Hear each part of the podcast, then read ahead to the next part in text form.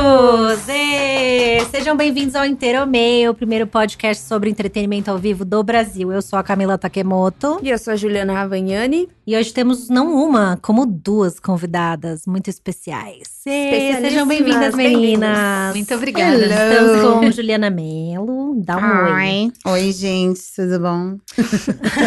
e estamos com Fabiana Leão. Oi, tudo bem? Tudo bem. Tudo bem. Eu É. o quê? Ah, É, Oi. O retorno dela não está funcionando, eu não escuto ela no meu ouvido.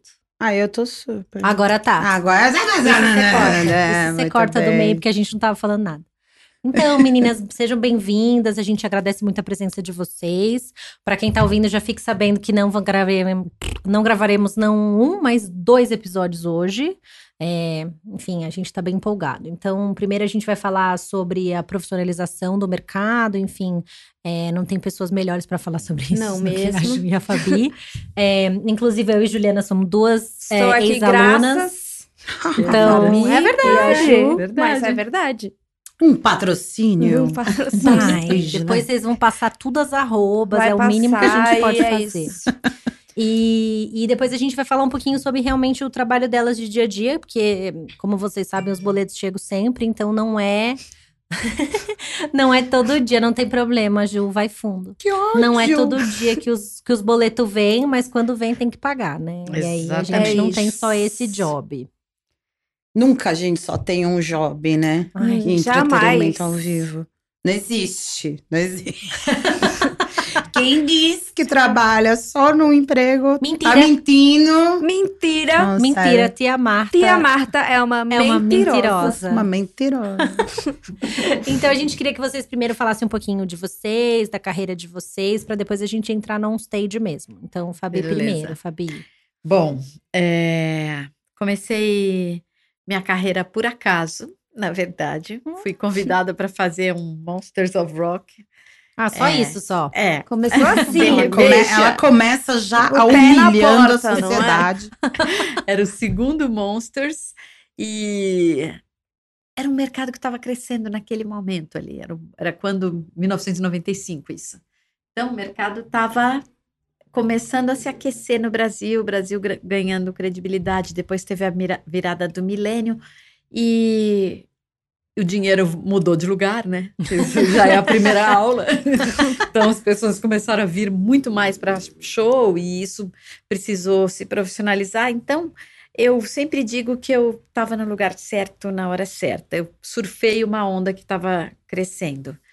E, e foi isso mesmo, foi Monsters, um dos meus primeiros trabalhos, acho que talvez o terceiro foi David Bowie. Meu pai do céu, não é mesmo? É, De uma Desculpa, grosseria. meninas. É, É uma uma grosseria. humilhação. é. E ela aí- chega falando isso na primeira aula do curso, terceiro trabalho foi o Cada vida. Bowie. Quem vai fazer curso? As pessoas olham e falam, ah, tá, deixa pra lá. Tá bom, obrigada. Não é. Valeu. Tá bom, obrigada, já aprendi tudo. É isso. Eu sou Fabiana Lian, trabalhei É. pro David Bowie, tá? ah, obrigada. ok. Mas deixa eu te perguntar essa uma é uma coisa. carteirada ótima, né? Antes do Monsters of Rock, você fazia o quê? Ou seja, como que você caiu nisso? Porque geralmente essa é a pergunta que Pois as pessoas é. fazem pra nós. É, que, que era muito isso no mercado. Você simplesmente caía nisso. Hoje a gente mudou bastante. Eu acho que a Onstage tem um papel nisso. Mas eu trabalhava como cantora. Já tinha filha para criar. e vivia dura, claro. e eu dividia apartamento com o Fernando Henriques, que Uhum. fazia camarins e fazia produção tal. Ele, você não quer ir trabalhar num, num Monsters comigo nesse fim de semana? Eu, ai, meu inglês não dá para isso, não. Ele, olha, eu acho que dá. e dava. Mas você foi fazer o quê lá? Então, ele me ofereceu para ser intérprete de banda, eu não aceitei porque eu fiquei insegura. Tá. E aí ele falou: tá bom, então fica lá num escritorinho ali. Aí fiquei lá de assistente, da assistente, da assistente, da assistente no escritório de produção. E aí trabalhei com a produção do Ozzy, do Fate No More. É, quem mais que tava naquele festival? Básico, um monte básico. de banda. Só gente. Radical. Eu não estava nem no Hardcore ali. ginásio, por isso não me Eu tinha lembro. É, Quatro então, anos. e foi ali que eu comecei, e aí me chamaram para o primeiro trabalho, era um mercado que estava crescendo mesmo, Sim. os trabalhos eram a cada seis meses, naquele período, a cada um ano, e aí eu esses trabalhos começaram a aumentar, aumentar. Quando eu vi, eu tinha parado de cantar e estava só trabalhando com isso. tinha pulado para trás do palco. E como que você partiu da produção? Porque, é, pelo menos o histórico que eu tinha, e, eu, e aí, enfim, no nosso próximo capítulo você vai falar mais Ah. sobre isso. Mas o histórico que eu tinha, você trabalhou majoritariamente como tour manager. Como tour manager. Então, como que partiu, de uma coisa para outra? Só para o pessoal se E situar. aí, naquele primeiro trabalho, eles perceberam que eu tinha o- as características que eles esperavam de uma pessoa para trabalhar com isso. É, então, a primeira porta, normalmente, é você ser intérprete de banda. Você fica ali meio de assistente de produção de uma banda em turnê. E eu comecei a trabalhar com uma banda, com outra, com outra. Aí comecei a pegar um pouco mais da parte de produção artística, ou seja, do gerenciamento de turnê. E aí viajei com todo mundo que você pode imaginar que veio para o Brasil entre 95 e 2014, assim, viajei bastante. Mentira, É. que ela fez um monte ainda agora. A É, gente faz, aí- ela né? ainda faz. É. É. É te aposentar, tá nada. tá Se nada. aposenta, isso aqui é vício. Eu falo, é, então, era isso que eu ia falar. A analogia que eu sempre faço, não sei se vocês vão querer ouvir ou não, é daqueles viciados, tipo heroína, aquelas dorgas pesadas, que assim você vai, dá uma, né? Toma uma dose, aí você pensa, nunca mais na minha vida eu vou fazer isso, nunca mais. Pelo amor de Deus, você chora, se estribucha. aí liga alguém, eu mando um zap. Tem um job pra você, você tá disponível. Opa! Agora. Você você acabou vai. de dizer que você não vai nunca mais.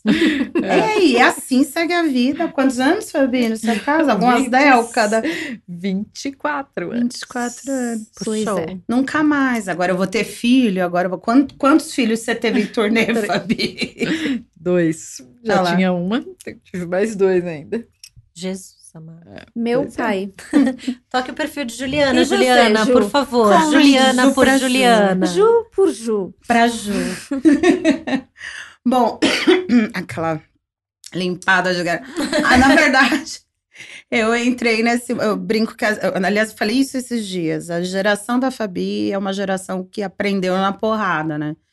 Foi, caiu de gaiato, de paraquedas. Eu sou aquela, digamos, segunda geração que foi tipo, ai, deixa eu trabalhar pra você, né? Eu tinha 14 anos quando eu conheci a Fabi. Lá se vão 20 e todos os anos. É, ganhei uma promoção para conhecer o vocalista da Iron Maiden, Bruce Dickinson, estava no Brasil em turnê solo. E eu mandei 4.632 cartas. Meu Deus. Você não sabia A mão? disso? Em- Eu sabia, Opa, eu tem o calo. Eu não tô te, não tô te xingando, não. Meu I'm not Deus. flipping you off.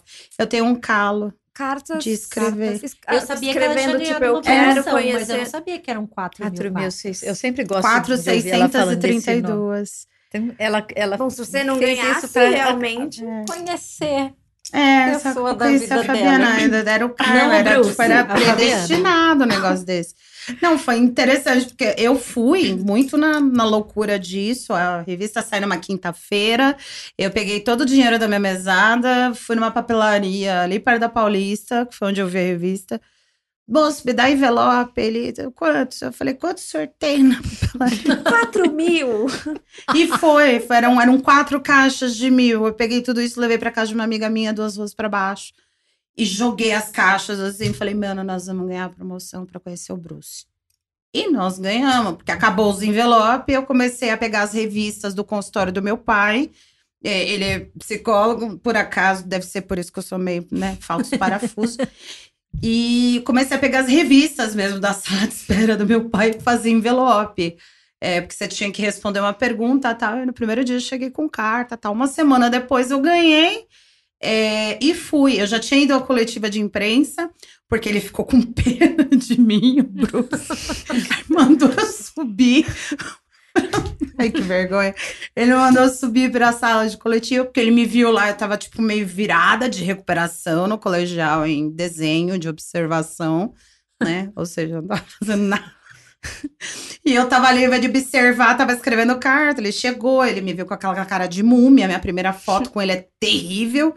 E aí a Fabi foi a tradutora da entrevista. Eu tenho basicamente um- uma, uma animação em fotos dos movimentos da Fabiana e do Bruce, porque eu tirei uns, sei lá, uns três, quatro filmes de 36 poses para vocês que estão ouvindo e não são dessa geração. As câmeras não eram digitais, no caso. Enfim, né? Fora a eternidade, a ansiedade de esperar revelar. Mas conheci a Fabi nesse dia. Aí no dia do, do, do almoço, ela me viu lá de novo, né? Enfim, eu fiquei stalkeando o Bruce, mas sempre mantendo uma distância. Eu não era uma má fã, não, né? você não era uma fã Eu era dava tra- boazinha. muito trabalho. Não, eu ficava num canto, tipo, morrendo, me remoendo, mas eu ficava sempre de canto. E aí, no dia de eu, de eu ir almoçar com ele e tal, eu conversei com ela, vai, como é que eu faço fazer o que você faz? Eu quero. Quero. E Ela Fabiana fala, o quê? é. Ficou, ah, tá dica. Não, ela falou pra mim, cresce primeiro, depois a gente conversa. Se forma, primeiramente. E aí eu fui, fui me formar, me formei em jornalismo com ênfase em ciência política. Tinha vontade, uma época, de ser, é, na verdade, comentarista política, né? Meu Tipo, Deus, Juliana. Era uma grande emissora, fazer um concurso público e parar numa TV, eh, TV Câmara, TV Senado. Uhum. E no meio desse. É, eu sei, é, coitada, até a produção técnica aqui do podcast falou: Meu, essa menina tem problema, tá vendo? Eu falo, cara, meu pai me tratou tão muito, sabe? Mas eu tinha, eu me fascinei, eu fiquei fascinada por isso. Trabalhei uma época na Petrobras. E aí, não sei, virou uma chave, eu me decepcionei. E aí apareceu um convite para ir para uma gravadora. E eu fui para trabalhar como imprensa, assessoria de imprensa. Lá eu fiquei um ano, dois, e assessoria, se- né, por ser assessora, eu sempre ia para os shows internacionais, né? Eram vários artistas, era uma gravadora de metal. Eles vinham para o Brasil fazer show, eu ia entregar disco de ouro, levar a imprensa para fazer entrevista. E eu comecei a ter um relacionamento com os promotores nessa época. Apenas um Até- PS, claro que era uma gravadora de metal, né? Óbvio, aquela Próximo. outra obviedade né, na vida de Juliana. Eu levei, eu licenciei o Bruce nessa gravadora também. Eu che é, cheguei nesse ponto do absurdo, né? Não, mas eu, fiz, eu fazia abaixo assinada para ele, pra ele ser licenciado no Brasil, porque era muito caro um disco naquela época, né? Tipo, Sim. o disco europeu, o japonês, era super caro. E aí gente- eu não tinha grana. 25 reais naquela época era muito dinheiro Sim. né? Que era mais ou menos o que custava. E uns, os, os importados eram 40, 50, 60 reais. Parava e pensava, pô, né? Quatro CDs, né? Um importado, quatro nacionais. Você fica, eu ficava juntando meses. E eu sou a louca que tem o catálogo inteiro autografado, porque eu fiz isso. O Bruno, no dia do almoço, eu levei tudo, inclusive os piratas. e pedi pra ele autografar. Ele começou a descobrir, inclusive, a discografia pirata dele junto comigo. Mas também nunca mais pedi depois disso. Quero deixar isso muito claro para todas as pessoas. Mas Interessante isso. Muita gente entra no entretenimento pelo viés do fã. do né? fã, né? Do fã. É, existe um preconceito dos promotores, eu confesso que eu também. Opa, e eu passei, né? É, eu tenho um pouco de receio sempre de dar trabalho para fã, assim, mas no final das contas, um fã que consegue fazer essa virada da chave, ele acaba virando um super profissional. Porque você ama o que Porque você ele faz, é- né? Ama E- aquilo. E a gente, bom, vocês sabem melhor do que eu, né? Sim. O que, com quem que a gente tem que se preocupar? Além do artista, aquele o bebê. fã, né? né? Você tem que se preocupar com a experiência do fã. Sim. Então, uma pessoa com a Juliana, que tem essa percepção do lado do fã, Uhum. vai sempre olhar para isso com mais carinho do que Uhum. alguém que não tenha esse tipo de empatia. É, é bem interessante isso. E acho que talvez seja o nosso futuro mesmo. É, depois a gente até vai falar de fan-centric business, né? É. Tem, tem vários assuntos pra falar com vocês. Hum, Mas, o- enfim, o resumo é: eu fui indo para esses Uhum. lugares, saí da gravadora e começaram, mesmo assim, fiz amigos, né, colegas de profissão, começaram, Juliana, você pode vir aqui me ajudar com uma lista? Aí eu ia. Depois, ah, Juliana, você fala inglês, né? Vem aqui, ajuda com uma coletiva de imprensa. Depois, me ajuda a desabastecer o camarim, a guardar as coisas. E eu fui fazendo. E aí, uma amiga minha saiu, ela era produtora executiva é, de um promotor, e ela foi embora e me indicou para o lugar dela. Lá eu fiquei quase três anos também, trabalhando com metal.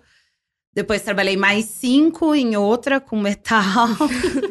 e fui indo para vários lugares. Fui para Moda Entretenimento, que hoje é a Movie. Fui trabalhando mais nessa parte corporativa. Trabalhei na Finada Via Funchal, né? Na, na parte de programação Saudades. artística. Saudades, Muita saudade. Eu chorei horrores quando aquilo foi derrubado. Foi Que era o meu triste. paixão, É. assim, acho que Foi foi. muito E era uma triste. casa de show muito Eu boa. amava assistir boa. show na Via Funchal. era- Mas foi muito assim, eu fui passando de um pro outro até uma hora que, assim, como eu sabia fazer tudo, é, inclusive foi, foi. Isso sim foi de paraquedas, a hora que eu fui promovida, né? A produtora executiva. Foi um produtor que se demitiu, assim, dias antes, né, de, de acontecer uma turnê de uma banda indie. E eu trabalhava na empresa, e a Bianca, né? Vai que com era... Deus, meu chapa. Ela me né? ligou e falou: escuta, faz favor, vem aqui e arruma a bagunça.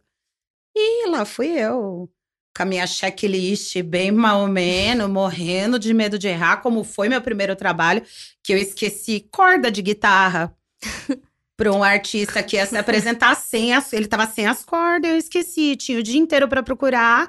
E era tanta coisa, né? A primeira vez você fica. Eu fiquei muito atordoada e com muito medo, porque meu primeiro trabalho foi direto num festival com quatro bandas. E eu era produtora, é, é, eu era produtora geral, eu não era executiva, mas eu era geral. Então tinha que prestar atenção num monte de coisa, esqueci o básico, que era Corda corda pro instrumento do, do cantor. Aí fui pedir, fui implorar pra uma banda brasileira, num outro camarim. Gente, cara, me ajuda, pelo amor de Deus. Os caras ficaram com dó. Aliás, o beijo Ira foram eles que me salvaram. Festival que era esse? No, foi o aniversário da Kiss FM. Um dos que foi, foi o Gene Loves Jezebel. Vamos dar nome aos bois, de quem eu esqueci das guitarras. E eu pedi pro pessoal do Ira e eles me ajudaram de última hora. Esse foi o primeiro. E estamos aí, eu não sei mais nem faz quanto. Eu acho que agora faz 18 anos esse ano que eu trabalho com isso. E antes da Uau. gente começar a falar sobre queremos trabalhar com isso que fazemos, eu acho que vale dizer assim, beleza, ok, cada uma contou a história de vocês. E aí, como que vocês duas se, acabaram se trombando e, enfim, a gente sabe um pouco da história aqui também, mas acho legal ouvir de vocês o que, que acabou acontecendo pra, enfim, surgir a onstage, a E o Juliana que tá é trabalhando onstage lá, também o pro que é pessoal que tá onstage. ouvindo, porque a gente sabe muito bem. A gente sabe, ex-formandas. É, eu acabei encontrando a Ju, principalmente por causa da Bianca, que era Uhum. minha sócia na stage. É, porque eu trabalhava, eu fazia o artístico da Mondo, a, a parte de produção artística, e a Bianca fazia o booking. E ela Uhum. chamou a Ju para ser assistente dela, a gente É. ficou mais próxima nesse período. Aliás, a Ju foi paciente zero dos meus cursos. Eu sou aluna É. cobaia real. Aluna número zero. Mais ou menos nesse período, me chamaram para fazer minha primeira palestra sobre entretenimento, sobre o que eu fazia. E foi mais um daqueles sustos, assim. Falei, nossa, falar sobre o que eu faço? Mas por quê? E aí, quando eu comecei a organizar o pensamento, eu entendi que tinha uma lógica, tinha um método todo que já tinha sido criado. Tinha até um sotaquinho brasileiro ali no jeito de, de fazer produção. certeza As relações tinham mudado muito, né? O- o- os gringos não chegavam aqui com a certeza de que eles iam andar de cipó e cair no, no Corcovado, né? Então, é, O que aqui era a Argentina, né? é, então eles já, tinham, já sabiam que tinha um jeito de trabalhar, já tinham até uns profissionais que já estavam famosos aí fora do Brasil, porque a gente construiu um material humano muito bom aqui em trabalho de produção de entretenimento ao vivo internacional. E eu fui dar essa primeira palestra, vi o brilho nos olhos das pessoas e resolvi fazer um curso independente. E fiz no Hilton. É, o Hilton me deu uma sala e eu fiquei duas semanas lá e a Ju falou: dá uma bolsa para É. E aí eu A fui Mi falou para assistir. mim: dá uma bolsa para Ju. Falei, tá bom, beleza. Eu ia de E carona aí? com o João Paulo. Pois é. E quando Ela- foi isso? 2000 Isso foi quanto? 2009. É, foi Hum. 2009. Foi o primeiro curso e a partir daí depois eu coordenei um curso na UMID e tal. Depois a Bianca, que sempre palestrava para mim, me levou para a Escola São Paulo. Ela tinha recebido um convite da Isabela Prata para fazer um curso lá. E foi ali que a gente começou a desenhar o curso Show Business. E como a pessoa que trabalhava com ela no artístico lá da empresa dela É, porque a Bia escrevia muito bem e sabia todos os processos, Hum, é verdade. ela começou a escrever e nos ajudar na parte estética e de conteúdo do nosso material. E aí ela virou nossa gerente de conteúdo. Antes disso, a gente tinha trabalhado no Rei Leão, tinha Você me chamou para fazer Lady Rei Gaga Leão, também. Lady Gaga, É, a gente a fez a alguns já a tinha Fabi me trabalhado comigo em termos de em, em produção. E aí essa parte do ensino foi quando a gente começou a desenvolver juntos ali em, em quatro, que era Mas a foi- Thalita que trabalhava comigo, que ficava cuidando Beijo, da Thali. organização, de aluno, que estruturou toda a nossa parte comercial, financeira, administrativa. A Ju que cuida dessa parte didática e nós duas cuidando do negócio e das aulas. Agora eu tenho que falar que foi bizarro isso. Deu, tipo, sair do. mo- É porque assim. co- Ai, nossa, tá eu vou tranquilo. derrubar tudo aqui. É, Não, gente, ca- cuidado que eu derrubo tudo. É, a- Só complementando a Fabi, a parte gozada disso tudo, engraçada, pelo menos pra mim, é que eu tava trabalhando, de novo, de produtora executiva na, na outra empresa da Bianca, que era Enjoy. E ela, a Bianca, ela tinha uns projetos muito loucos, assim. e ela sempre me colocava em algum projeto e era uma coisa sempre a longo prazo. Às vezes não acontecia, né? Uma época eu fiz muito turbook pra ela, ela sempre me chamava pra alguma coisa até que eu fiquei fixa. Ela, "Ai, tem um projeto pra você, tá? Mas assim, é bucha, que é um curso. um projeto. Curso? É, Um tipo, curso? curso, oi. O Mas show a gente business faz show. é, então, e ela, e ela me explicou que isso era um projeto paralelo, se eu topava entrar. E eu comecei, na verdade, arrumando os PowerPoints das meninas. Né? Be- be- Comecei, na verdade, com a parte É eu estética. estruturava Né? os, os PowerPoints e você olhava aquelas coisas que eu fazia, né? Eu queria morrer, porque a Fabiana Claro. não é eu boa organizo de, bem de- o pensamento. É, né? mas é péssima de, de execução estética. Então, como eu era uma pessoa que fazia muito isso, eu comecei a mudar isso. E, e talvez um pouco até pela minha família, todo mundo é meio professor, acadêmico, né? Em casa, todo mundo é, é acadêmico, meu irmão de música. Minha irmã agora em pedagogia, mas foi em publicidade. Meu pai, nossa, não consigo nem falar. Meu pai já deu até aula para nós no, no, no primário de professor substituto. É terrível ter seu pai de professor de Eu matemática. posso imaginar. É, ele, ele reprovou meu irmão. Meu Deus! Opa, não tem a menor dó. Teve dó nenhuma. Reprovou, reprovou. E Foi ético, pelo menos. Foi correto. Foi uma correto. não quis nem saber. E, mas acho que justamente por isso eu sempre tive uma coisa eh, na minha cabeça, assim. Eu brinquei aqui antes do- da gravação que eu sou ariana. Mas eu sou mariana criada por um virginiano. Nossa Então Senhora. eu é, pois é, eu sou um caos em algumas partes, em outras sou ordem a ponto de ser chata. Mas assim, muito chata. Mas os PPT são bonitos, eu tenho Ai, obrigada. Não, mas a, a coisa foi começando de eu começar a observar a didática. Uhum, Eu olhando como aluna, eu comecei a dar pitaco, né? claro. Foi assim que eu virei gerente de conteúdo. Eu comecei a dar pitaco. Gente, mas e se pegar esse pedaço e colocar aqui? E se a gente fizer assim? Porque eu comecei a mostrar que era do meu ponto de vista se eu fosse aluna. Porque eu ia É, assistir. e até os- porque você fez o primeiríssimo curso, né? Isso, porque eu tomava nota, como tinha muito pouco conteúdo ainda, né? E vocês já, elas já tinham o, o planejamento de, de, de expandir esse conteúdo. Eu ia às aulas e não só assistia, mas eu anotava tudo que era falado, eu gravava e É transcrevia verdade, depois. Tanto que o nosso material de apoio Isso. começou com a gente falando. Depois da segunda ou terceira turma, isso. Que a eu gente psicografava a aula inteira. Nossa, é verdade. E aí a gente paciência. começou a usar aspas como apostila, aspas dos convidados, do, do pessoal que ia- fazia por Skype e tal. E, e aí eu comecei a criar uma ordem mais didática mesmo para coisa. E fui estudando, a Fabiana sabe que eu tenho um bicho desgraçado, que tipo, eu não paro de ler. Esse ano, 2019, eu já li 12 livros. 12 livros. Eu não sei nem como é que eu tenho tempo disso, gente. Mas eu vou fazer, eu fui fazendo e fui Ah, vamos, vamos criar essa aula, vamos fazer isso aqui. E eu fui ficando. Aí um dia elas me falaram que eu era gerente de conteúdo. Ah, tá bom, obrigada. Beleza.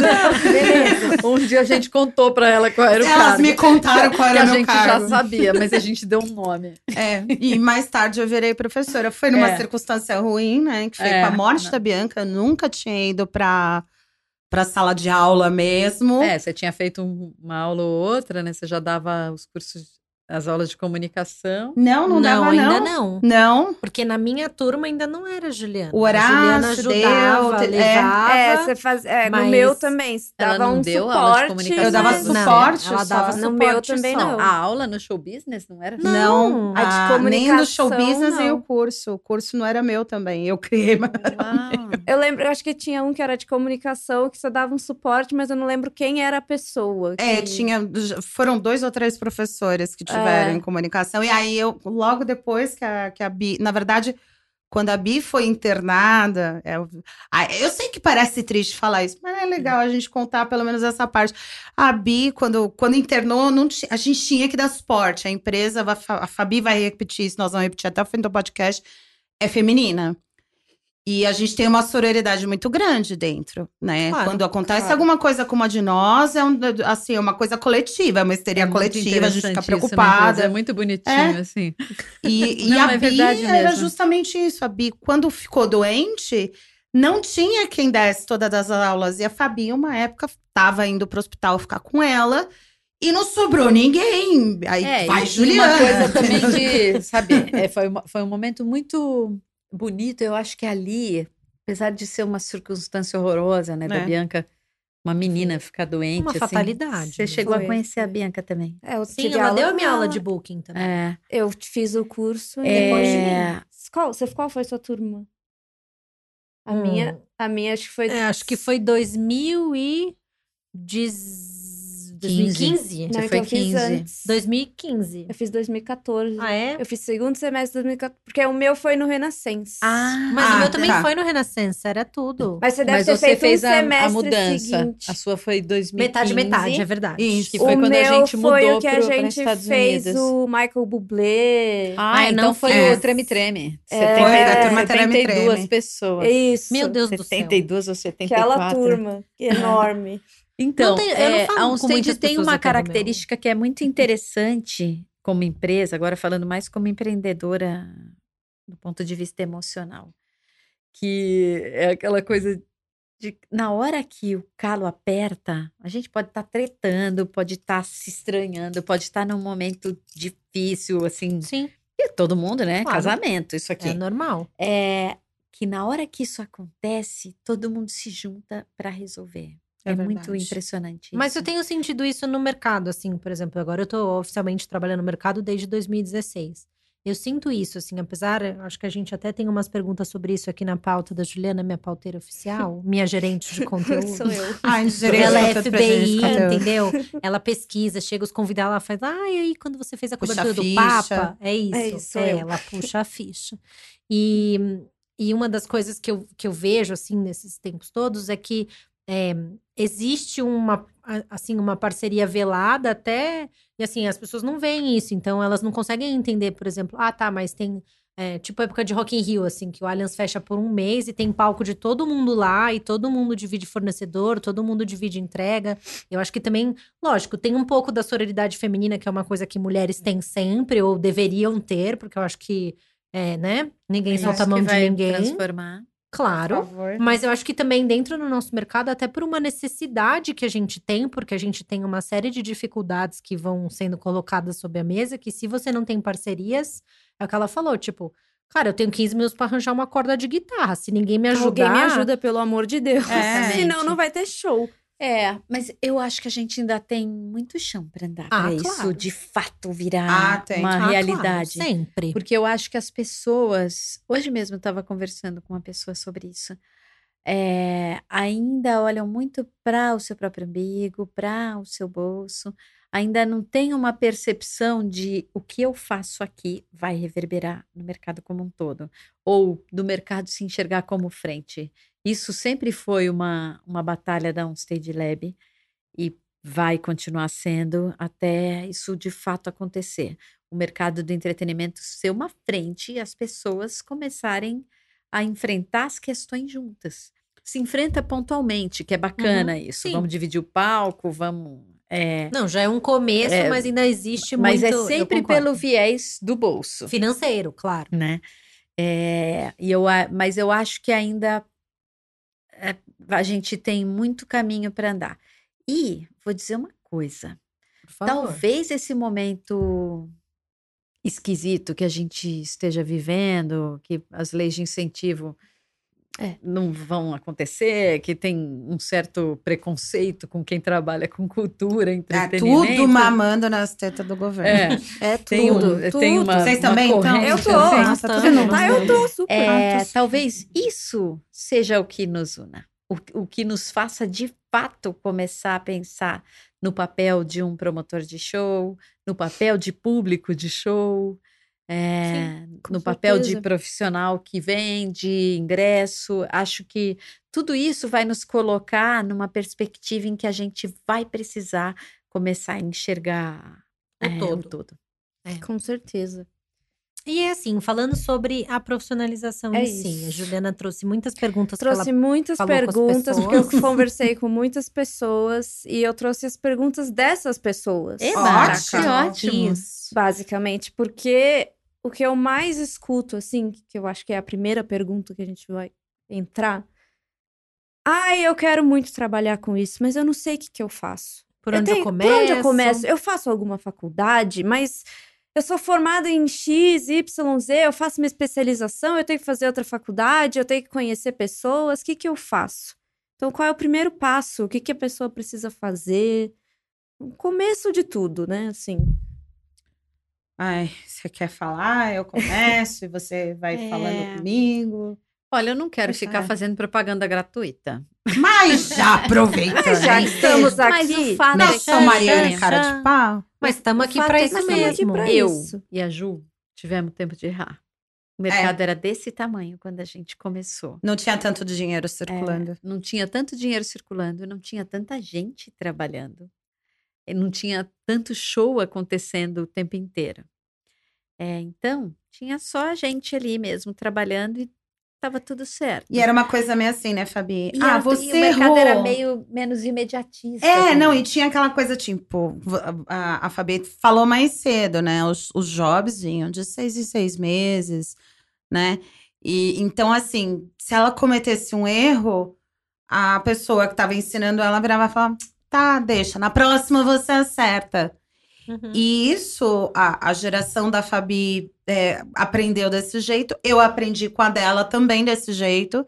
Tipo, ó, você não pode fazer isso, Bianca, né? O carro é físico, Juliana. Você tem que olhar para ver se o carro tá lá mesmo.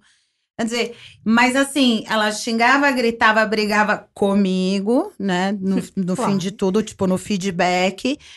E calma, só anota para isso não acontecer no futuro. Hoje em dia, não existe essa possibilidade. Ou você acerta de primeira, ou você tá dando o teu lugar imediatamente para a próxima pessoa.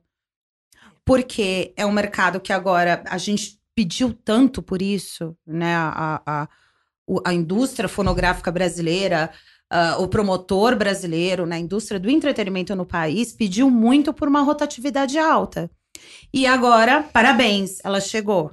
E né? agora? Exato. E aí você, você sai de um momento em que da próxima você acerta para eu não tenho tempo Uhum. para te ensinar, eu não tenho condição financeira de te permitir errar, né? Uhum. Então isso começa a ficar difícil. E outra, você errou aqui, você tá com mais três trabalhos acontecendo.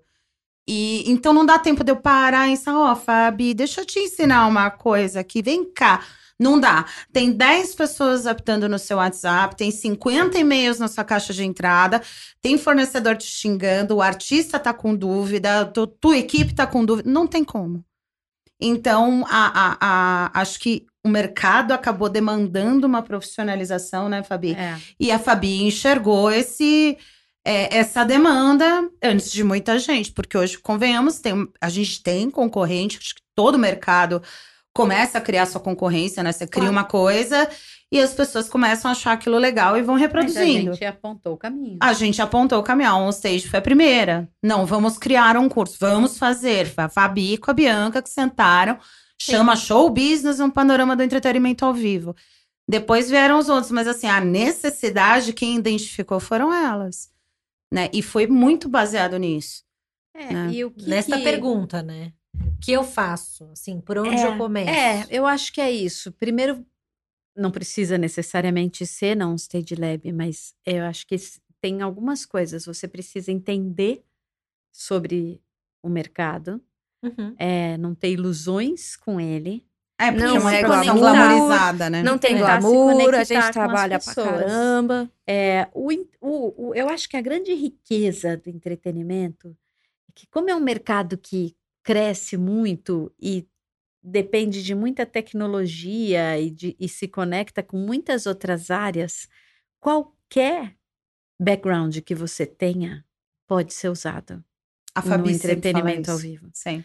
É, claro, com as prioridades e Uhum, com lógico. as, as nuances com as nuances que tem dentro do entretenimento específicas, tal, todas as Uhum. suas peculiaridades ali.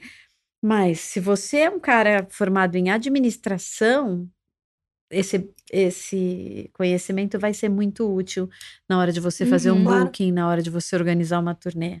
Se você é, é formado em psicologia, talvez seja bem útil para você lidar com artista. Eu Aliás, até- essa turma tem umas quatro psicólogas. Tem, sim, a nossa nova turma, 13 terceira, tem, acho que, acho que é isso mesmo, quatro psicólogas. cinco Elas vão fazer terapia em grupo Com essas sala, pessoas que eu conversei, eu até falei assim pra elas, falei que elas perguntavam, não, mas eu sou formada em Y, eu faço tal. Eu falei, não, o que as pessoas não percebem é que no entretenimento tem muito, muitas áreas dentro, desde o advogado Era até o técnico falar, de segurança, o engenheiro de som, de luz. Você tem arquiteto, você tem até massagista, você Tudo. tem hoje. É verdade. verdade, gente. A, Anitta o leva a Renata. França pra fazer drenagem na mulher. É isso. Viajando. Você tem fonoaudiólogo, quer dizer, você tem profissional em humanas, em exatas, em biológicas Tem dentro o da, da, da, financeiro, tem da, tudo. da cadeia Da produtiva, entendeu? Então, assim, isso é uma coisa. A outra é.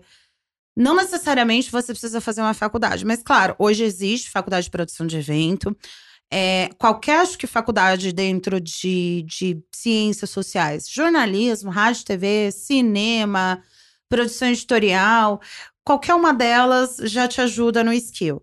Né, na, na- na habilidade. Você Sim. ter um outro idioma é importante. Então, não adianta você fazer um curso, se qualificar, Ah, quero trabalhar É, falar inglês ou Não, espanhol, é. pelo menos. É, isso é um ponto que, primeiro, você tem que voltar os olhos pro mercado nacional. Fato Lógico. que agora tá explodindo Bombando, e precisando, uhum. uma carência de profissional. Mas esses profissionais estão indo para fora do país. Hum. Então, não va- vamos repetir. Anitta tá fazendo show lá fora. Pablo Vittar tá Sim. fazendo show lá fora. Caetano faz show lá fora. Gil faz show lá fora. Quer dizer, você tem. hum, a Ivete já Mesmo fez os artistas fora. independentes, todos, Todos estão indo, mercado né? South by Southwest, é, é, Glastonbury, enfim.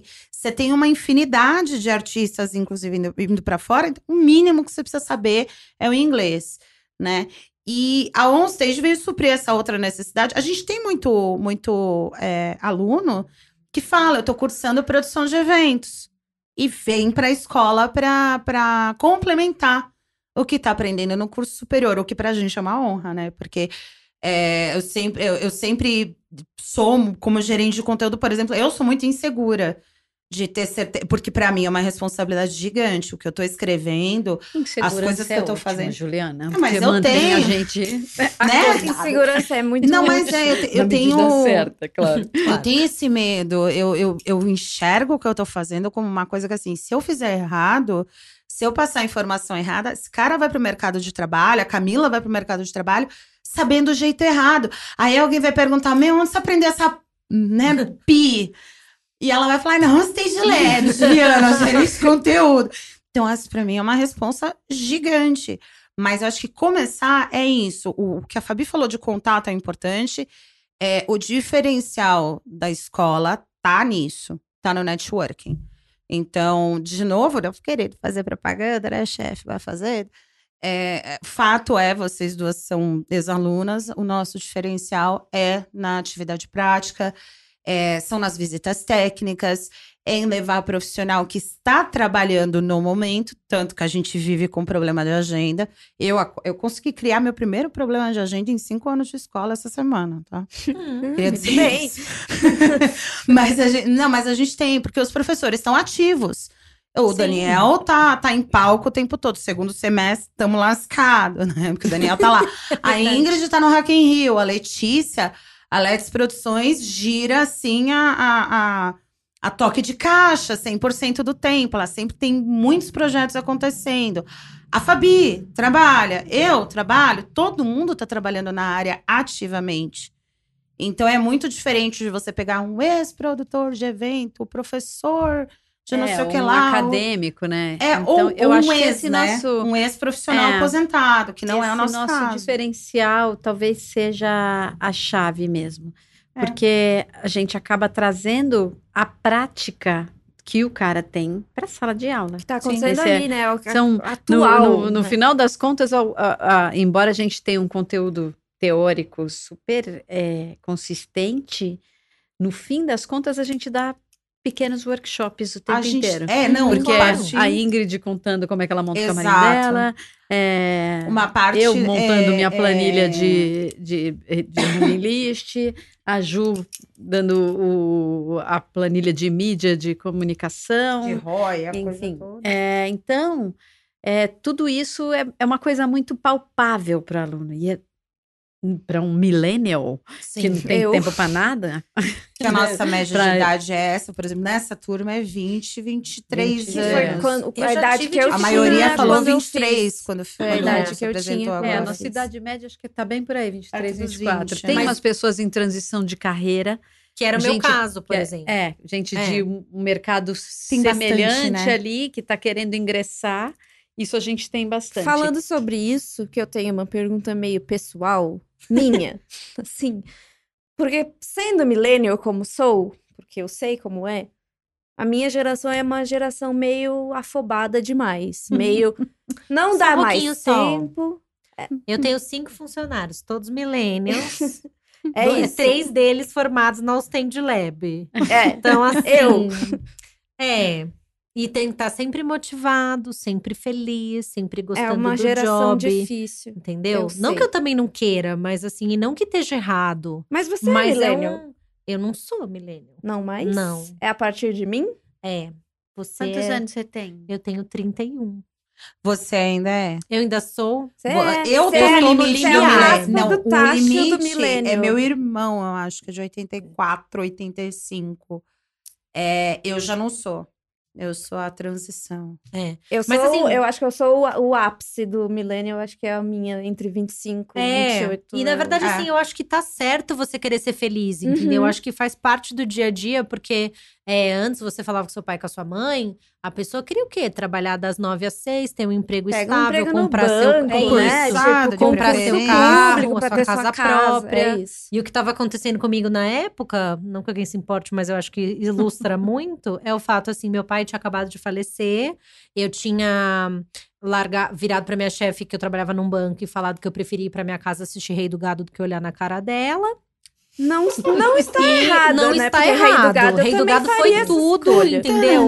Não, e, e- eu, Eu e- quando eu pedi as contas, foi numa época ótima, que o Mezenga tinha caído de avião, tava Melhor comendo na parte da Amazônia. novela. Melhor eu parte. tinha essa parte gravada em fita VHS. É a melhor parte. Então, assim, foi uma experiência boa, assim. É, e aí, eu, e uma das coisas que eu fiz foi, óbvio, procurar um outro emprego, porque eu nunca, né, enfim, não tinha quem que me pago. nem pai, mas eu tinha. Então, é, os boletos estavam chegando e eu tinha 60 dias de conta paga. Então, foi bom, eu tenho dois meses para achar outro emprego.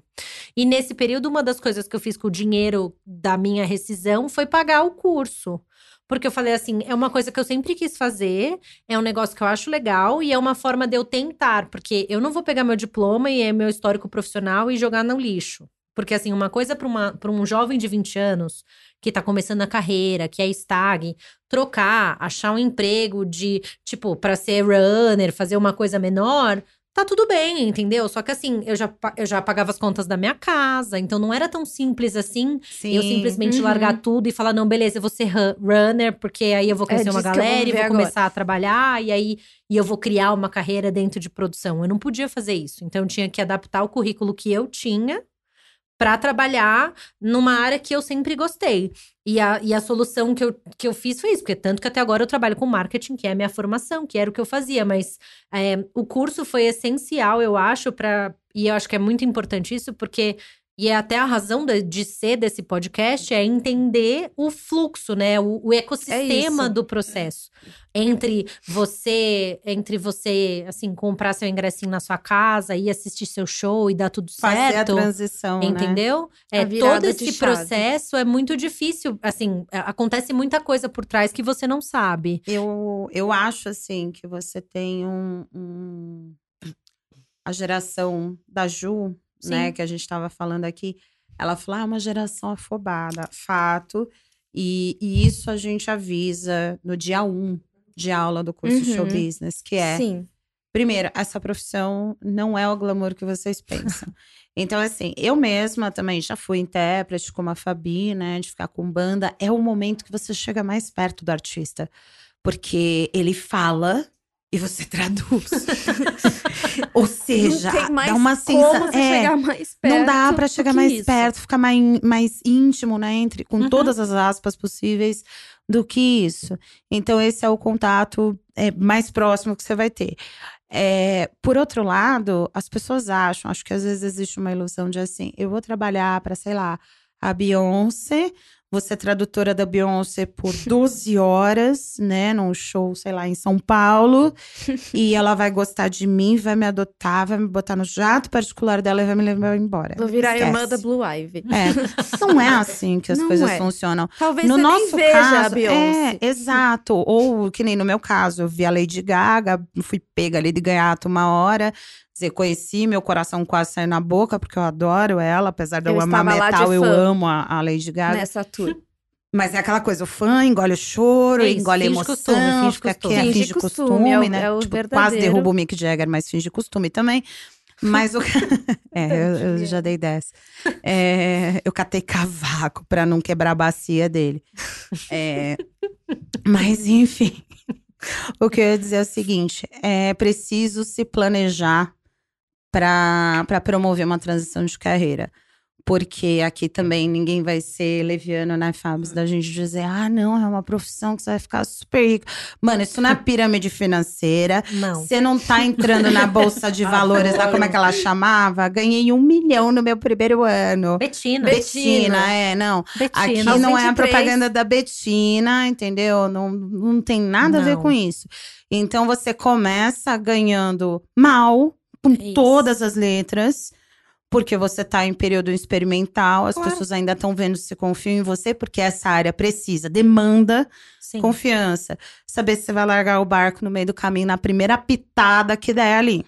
Né? Porque No o- primeiro chora cavaco que, Que acontece. talvez- primeira busca um de corda de guitarra. Hã? Talvez isso seja um dos maiores medos dos promotores com relação Sim. aos millennials. Sim. Porque os millennials, graças millennials à minha geração, assim. né, que criou o filho em escola construtivista Você e pode tudo ser era o que você diálogo. quiser. É, eu o tô importante falando. é você ser feliz. É isso, É. geração O É. millennial vai lá Eu e, te amo, tipo, independente de Fica qualquer mula coisa. na primeira. É. Ah, não era isso que eu achei que ia ser, quero ser outra coisa agora. Então, E eu vai. acho que talvez para um stage lab, eu acho que isso a gente até ajuda um pouco, porque como a gente leva os caras para para atividade prática, é, a gente acompanha muito de perto o comportamento e orienta muito. Sim. A gente, é isso que a Ju falou, a gente quebra o, o tal do glamour logo na primeira, que isso é Sim, muito é importante. a verdade. pessoa já entender que ela vai comer pizza fria, que ela vai Ou ficar não sem dormir, comer, né? que vai ficar com a perninha cansada. Vai ficar no sol, tomar na banho. Vai chuva. tomar mais sol do que ele É. gostaria, vai tomar Comer kit chuva. lanche. vai Kit comer um lanche, kit kit lanche. Eu vou te falar que o kit é- é, tá lanche bom. é um privilégio É isso, na vida dos nossos a A alunos. Pois é. felicidade que é quando chega um kit lanche. Não, é então. Pois é. é mais eu, mas coisa da Camila, eu acho que né? você fez uma transição muito bem feita e, Planejada, e é o que a gente mas- chama de ideal, porque você usou o seu o, o- a Seu sua formação, original. o que Sim. você já tinha de experiência e fez o que e, e trabalhou dentro daquilo que a gente mais gosta de promover, que é o fim do apertador de parafuso. É isso, é- eu falo muito que a OnStage luta contra o apertador de parafuso. Vou cuidar aqui do meu quadrado do marketing, mas não tenho a menor ideia do que, que a, a No que que Maria da impacta o produção meu tá, com- tá fazendo, não sei prazo, quanto que- é. tempo Uhum. o palco leva para montar, não sei em quanto tempo que o, o público precisa entrar, não sei quando é a Uhum. abertura de vendas. Então, tudo isso para a gente é, é muito importante, porque à medida que você entende todo o fluxo do entretenimento, você pode, um, do ponto de vista pessoal, fazer uma transição dentro do entretenimento. Ah, não quero mais ser gerente de turnê, quero cuidar de booking. É uma área vizinha sua. É possível Uhum. você fazer isso. Ou quero empresariar artista. Ou Sim. não, putz, eu gosto de empresariar, mas eu tô achando que eu gosto mais da parte de marketing. Vou procurar alguma coisa nessa área. Você consegue ter uma visão muito melhor Sim. de tudo e também de criar dentro do seu, do seu papel. Acho que na medida que você começa a entender os outros problemas, você Uhum. enxerga o quanto o seu papel ali, dentro do seu Sim. quadradinho, pode contribuir para o resto da indústria. Sim, e voltando para esse lance da transição, até falar um pouco da, da- do meu caso é, em particular, Sim. que eu, eu queria, eu trabalhei muitos anos em agência de publicidade também. Né? Eu, eu contei aqui a história pulando essa parte. O que, que você fazia antes? Eu era designer. Eu era também. diagramadora, pois é. E redatora, e Era tudo eu. que me botavam na frente em agência. eu Sim, fiquei normal. dois dias dormindo em chão. é, Você ia, você saía, tipo, quatro horas da manhã, no dia seguinte tinha que estar às nove em ponto, porque se não tivesse, você é uma pessoa que não veste a cabeça da empresa, no caso. É, mas o que aconteceu comigo foi. Muita gente virava para mim na hora que eu comecei a fazer, porque eu fui fazendo esses trabalhos, eu ganhava mal a beça também, porque eu não fiquei na gravadora para sempre, como eu contei. Eu tive um período aí que eu não estava exatamente em lugar nenhum. Então, um me chamava, o outro me chamava. E aí todo mundo. E eu fazia trabalho de digitação, é, fazia tradução de press release, de óculos escuro, de grife. Olha a especificidade da coisa. Eu fazia um monte de coisa, eu ia tirar foto de produto é, para embalagem, enfim, eu, eu, fiz um sem número de coisas. E todo mundo virava para mim e falava assim: Mas Juliana, você tá ganhando, sei lá, 50 reais para fazer uma lista. Você nunca vai, vai conseguir se, se virar nisso. E eu, na época, tava divorciada, tava me separando. Então, eu tava voltando a morar sozinha, tava cheia de dívida do casamento. Quer dizer, eu tava passando também num momento de catarse, igual você, uma transição ali gigantesca. E eu tinha acabado de perder o meu, o meu trabalho dentro de uma grande empresa, promotora de shows. Então eu falei, putz, e agora? Porque foi a crise. A crise comeu todo mundo e eu fui a primeira a ser mandada embora. E paciência. E todo mundo, você nunca vai chegar lá porque você ganha pouco, você ganha 100 reais. O que você vai fazer com 100 reais? O que você vai fazer com 200 reais? E o que eu sempre falei para as pessoas que falavam isso para mim era: tenha paciência. Isso aqui que eu tô fazendo é um trabalho Vai de levar- construção. Sim. Vai levar. E as pessoas falam: você é maluca. 10 anos para chegar onde você quer. Eu falei, mas eu vou chegar. Uma hora Calma. você chega. Uma hora, exato, uma hora você chega. Então, assim, eu não tô aqui desencorajando muito, pelo contrário. Mas, assim, esse, esse é um meio para quem de fato é apaixonado. Para quem Sim. de fato tem um plano. Não adianta Sim. você achar que você vai vir, você vai fazer um show hoje, vai desaparecer do mercado, sei lá, vai tirar um sabático na Europa um ano. Aí Não você vai. volta falando, manda jobs. Não vai rolar. Já entrou 10 pessoas no teu lugar nesse momento. Então, assim, é um trabalho que exige que você se dedique, que você insista. E que você esteja presente também, Se né? Esse é o seu ponto. Eu acho que isso você é muito faça importante. presente como profissional. Eu estou aqui. Você às vezes saber que se você vai trabalhar ganhando pouco, ou às vezes até de graça, mas que assim, você vai trabalhar pra ganhar e eu já vi experiência. muita gente, é, e eu já vi muita gente recusar. Ah, Mas não, mas não. só por isso? As pessoas têm que saber, ah, pô, eu quero trabalhar com isso, você tem que saber que você vai, às vezes, trabalhar de graça, sabendo que você tá indo lá pra conhecer as pessoas, porque isso é muito importante. Eu me ofereci, teve um trabalho, não vou falar pra quem nem qual foi a banda, mas era gigante a banda e a função que eu, eu me ofereci pra uma função que a pessoa não me conhecia, naquela função. Falei, eu trabalho de graça, me deixa fazer. Eu fa eu não cobro. Eu só quero ter no meu currículo isso aqui. Eu quero que você grite comigo, que você reclame, que eu não, não sei fazer isso aqui, que Mas isso tá essa errado. é isso. Você Mas eu falo, a pessoa quer. fala, não, imagina, claro que eu vou te pagar. Eu falo, não precisa. Eu quero só a Eu experiência. quero a experiência. Pode me botar. Mas não dá, as pessoas. É o que você falou da coisa da geração afobada. Então, assim, eu, que, o conselho que eu dou, imagino que a Fabi, nisso, ela, ela ecoe a mesma preocupação que eu, é, é mantenha seu, o seu trabalho naquele momento, vai pegando os frilas. Na hora que você sente segurança e na hora que, sei lá, ou alguém convida para você ser fixa, ou a tua agenda não permite mais que você tenha aquele trabalho lá das nove às cinco, batendo ponto, o que quer que seja, ou a coisa que você não gosta, aí você faz a transição. Sim. Mas ela tem que ser o suficiente para pagar teu aluguel, pelo menos. Entendeu? Eu acho que é assim que você tem que pensar. Eu, muita gente sempre brincou. Teve gente que me chamou, você é a Ariana Buda, né? Foi a brincadeira que todo mundo sempre fez comigo. Você é Buda, porque não é, não é possível que você seja de Ares. Seja, né?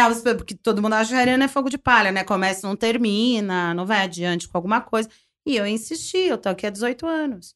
Então, a primeira parte foi difícil cacete. E eu acho que essa Mas geração agora eu gosto já tá da- tendo uma facilidade, que é ter um curso muita. profissionalizante. Não precisou você- Tá abrindo o caminho. chegar lá, É. sabe? Sábado tudo nós era falamos, mato, isso aqui né? era tudo mais. Exato. Isso aqui era tudo mais. Já, já chegou a galera que chegou com os facão e É. pai, tá tudo Agora bonitinho. tá tudo tem bonitinho. estrada agora, sabe? Essa- a É, minha e- geração pegou essa... E é bem bacana que hoje a gente vê bastante gente inserida no mercado. Puta, Eu dá um orgulho, né? super orgulhosa. Dá um orgulho. É, No primeiro dia de aula, a gente sempre pergunta de onde você conheceu o curso e tal. Ela fala, ah, fui procurar emprego. Não vou falar o nome da promotora, mas é uma das Claro. maiores do Brasil. Fui procurar um emprego lá na tal promotora. E ela falou, ah, se você quiser trabalhar aqui, ó, a maior parte da galera nova aqui veio da um stage lab. A gente vai lá e faz um curso, querida. faz. Aquele momento É, Porque que também você faz acho a que dá dancinha. uma segurança É. pro próprio produtor, promotor, enfim, pro contratante dessa pessoa, de que Ver algum conhecimento ela né? tem. Hoje Mas, eu acho que tem historicamente, essa eles tinham, é, no... No, no no começo, mercado. eles tinham um pouco de receio. Tipo, elas vão ensinar o quê, essas doidas? Né? Por isso, porque essa percepção, por- porque essa percepção que eu tinha, que eu tive no primeiro momento em que eu fui chamada para dar uma aula, Vou falar do quê? ensinar esse negócio. Como que ensina isso na Turnê, teoria? avião. Sem É, ser, tipo, é. vai lá e faz a parada. Então, eu acho, eu Não é? entendo essa resistência. E também essa coisa de querer priorizar quem já tem experiência, quem está em campo e tal.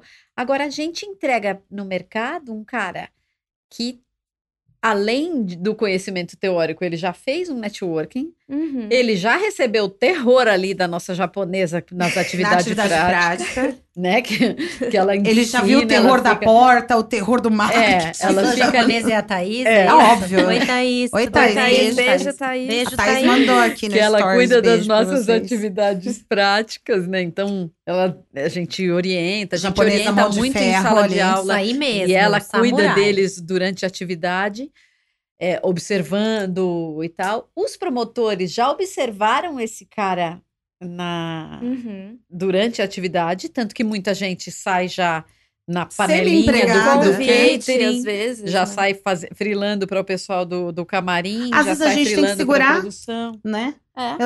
Deixa eu- Não, calma, não a contrata pessoa ninguém. tá no meio do curso. curso. Calma, deixa eu terminar o curso, filho. É, Sim. então. Ai, mas é que eu é, gostei tanto. É, eu sei, E aí, calma. o- a pessoa que vai contratar alguém da Segura Stage. Lab acaba já entendendo que tem uma chancela que pode ser Uhum. interessante para ele. Ele já sabe como tempo, funciona a Foi cadeia. vendo que tá saindo profissionais, né, assim, de lá. Já ficou, É, eu, eu criou acho que um nome, pouco. né? Eu não vou dizer que o mercado tinha preconceito da gente. Eu acho que. Eu o- é, tá- bom, né? Mas, mas eu tinha que deixar pra você falar isso. chefe. Tinha sim. Porque eu sempre sou a que polemiza, eu sempre sou a ruim da história. Então Eu deixa não, a eu Fabi a- falar. Eu sou a pacífica, então eu posso falar. É, Isso. mas então, já então, agora aproveitando que a, a- a chefa falou, teve um preconceito do mercado, sei.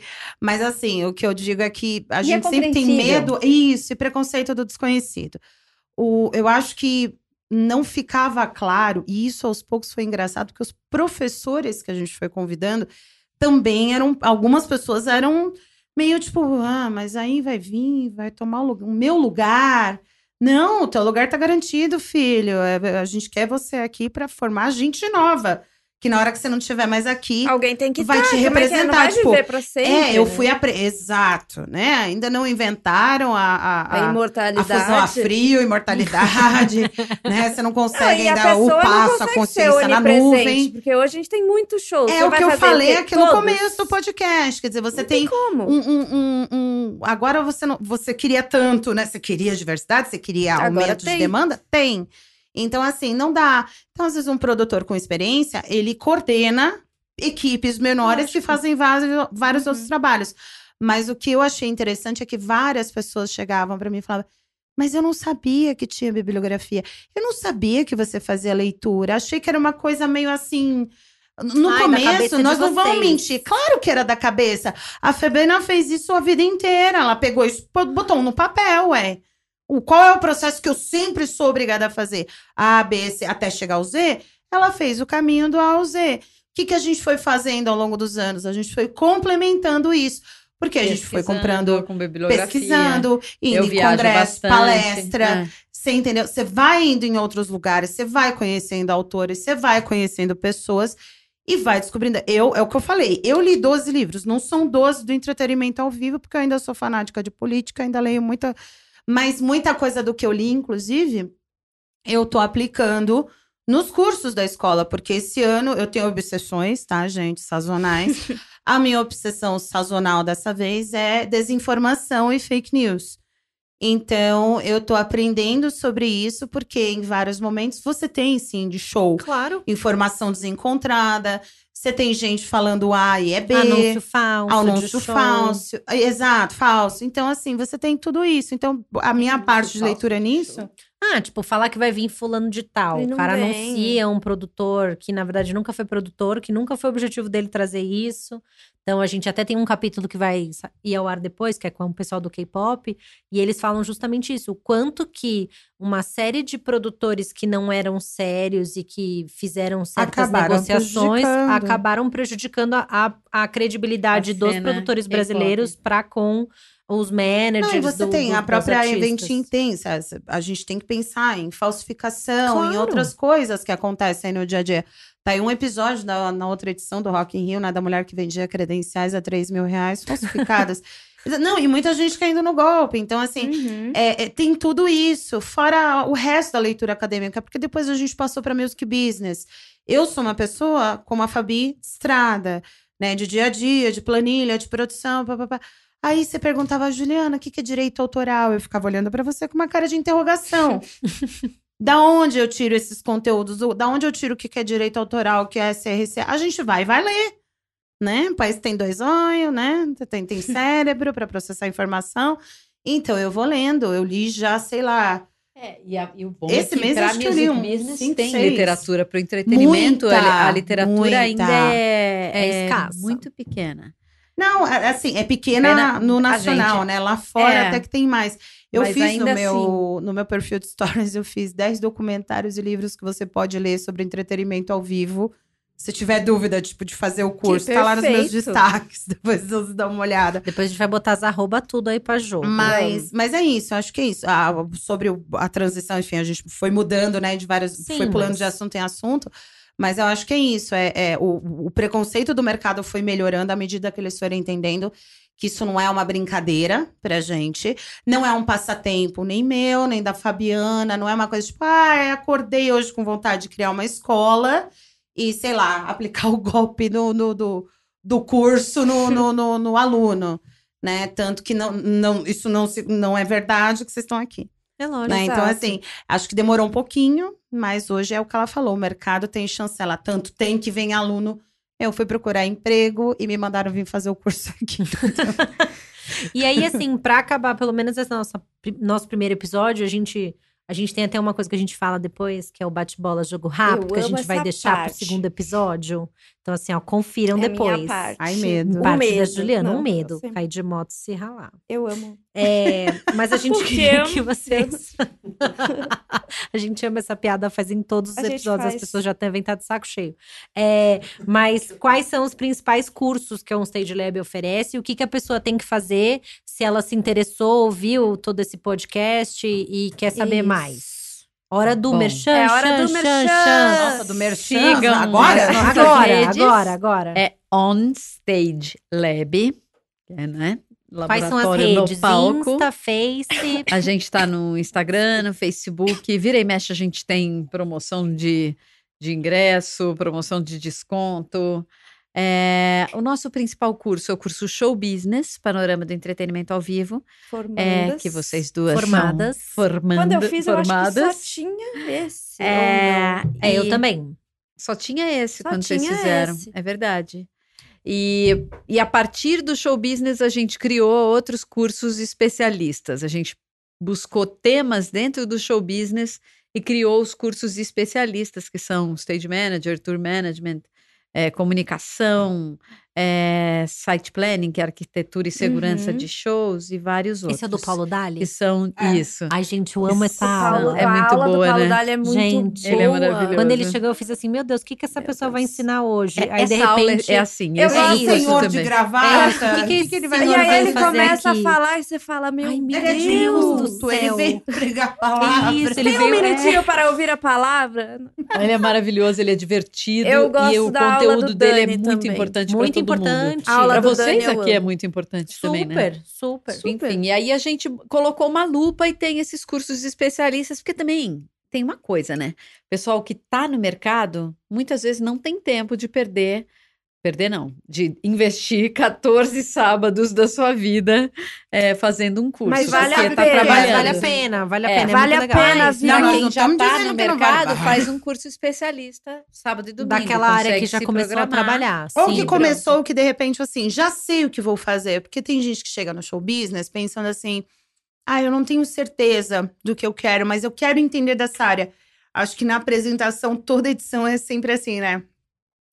Ah, eu vim aqui fazer assim, a pessoa conta uma história e no final ela conta, ela fala assim: "Mas eu tô aqui pra ver, pra aprender, pra ver como é que é esse mundo e vou É. decidir depois a minha área". E muita gente também começa na área A, termina na área Y, É, tem né? gente que chega louco pra trabalhar com artista, sai com nojo de artista. E querendo trabalhar fazer operação técnica. lá fora com o público, entendeu? É, mas o especialista tem, tem, tem alguns focos, né? Os, os, os intensivos. É, um é esse, tipo, para quem não tem tempo de fazer os 14, é, então vai Ou fazendo aos quer pouquinhos. Se especializar numa área, se Ou aprofundar quer uma área. reciclar, né? Porque É. às vezes tá, tá numa. Trabalhou naquilo, aí saiu e aí voltou, tá querendo voltar para a área. A gente tem os repetentes que só fazem só porque gostam da gente mesmo. então já fizeram show business, já fizeram todos reprova. intensivos. É. Não, a gente tem, a gente tem aluna que já foi duas vezes fazer o curso. Mas, tipo, nossa, só just because, não, Só não tinha. Sim. Ela fez uma turma, um ano depois ela fez de novo. Tipo, só porque ela queria. Tá bom, Não gata. tinha, não tinha Legal, né? acrescentado nem diminuído em nada o conteúdo. ela foi de novo. Ela falou: ai, gente, mas eu gostei, eu gostava do ambiente, eu gostava de ficar aqui todo sábado. Quer dizer, tem, tem uma galera que curte, inclusive, tá ali. É, e a gente tem uma comunidade muito legal, né? Ah, de, tem. Os ex-alunos. Inclusive, preciso é, convocar aqui, se tiver ex-aluna, um stage está fazendo cinco anos. É, Aqui, seus. Mandem vídeos. vídeos falando parabéns, contando sua Parabéns história após um stage. lab. Agora estamos aqui fazendo um podcast. Eu contrato pessoas, hein? Fica a dica. Verdade. Né? Vocês É, estão falando olha. com o contratante. É o network. E além disso, a gente podcast. tem os cursos de music business, Sim. Que a gente aborda direito autoral, marketing, Distribuição digital. distribuição digital, todos Daí, gerenciamento de artista, eu fiz também. Exatamente. Eu tô terminando, inclusive, o conteúdo de distribuição digital. Very muito. hoje. Saí de lá, da minha casa, terminando esse conteúdo pra vir aqui. Desculpa, chefe, ainda não vou entregar agora. Tá bom. Foi só um detour, daqui a pouco vem. Foi um detour, daqui a pouco eu volto. E as arrobas de vocês pessoais, então, pra acompanhar. Não, mas pera, a a? Fabiana não falou direito terminou? canal? Falou tudo? Falou, arroba Rodrigo.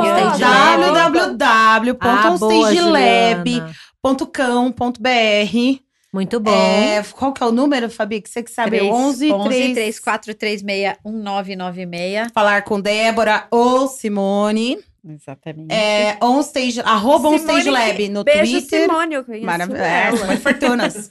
Você esfrega ela, vira Fortunas. E tem, a gente tem um celular também. É, nós WhatsApp. estamos no arroba Onstage Lab no Twitter, ah, no Facebook, se você procurar assim, você também acha.